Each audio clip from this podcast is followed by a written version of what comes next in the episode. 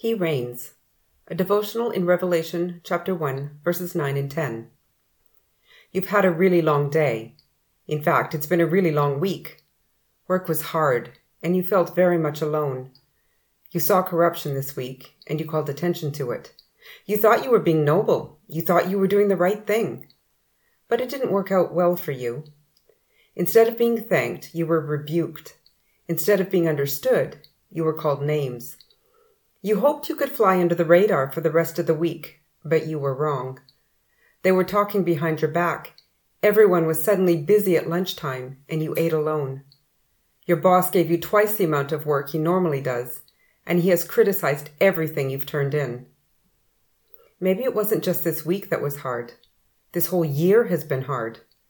You had the best year planned out. You finally had enough money and time to take your dream vacation with your family. But then COVID 19 came, and all plans were cancelled.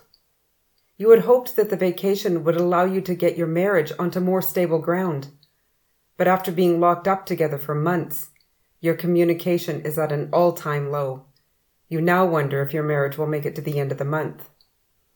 What do you do in times like these? How do you cope? The Apostle John was having a bad year too. In fact, most of his years since Jesus' ascension had been difficult. Oh, sure, the first couple of years were great. People were desperate to hear about Jesus and to follow him. But now, now it was hard. People didn't just talk behind his back, they openly insulted him.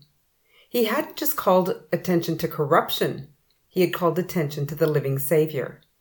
No one wanted to have lunch with him either. In fact, nobody wanted him around at all. And now here he was, on a prison island with no hope of escape and no hope of release. He was sent here to die. So how did John cope? Revelation 1:10 On the Lord's day I was in the spirit. John was having his quiet time. That's what he did, always. That's how to make it through our bad days and our bad years. We can't stop being with Jesus when things get difficult because that's exactly when we need to be with him the most. John wasn't with Jesus complaining and whimpering. He was with him in spirit and in worship. And Jesus spoke. Maybe we don't hear Jesus speak because maybe we're not listening. And maybe we're not listening because it's been a very bad day.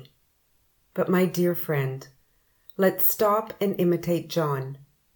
Wherever we are, stop and be with Jesus in the Spirit.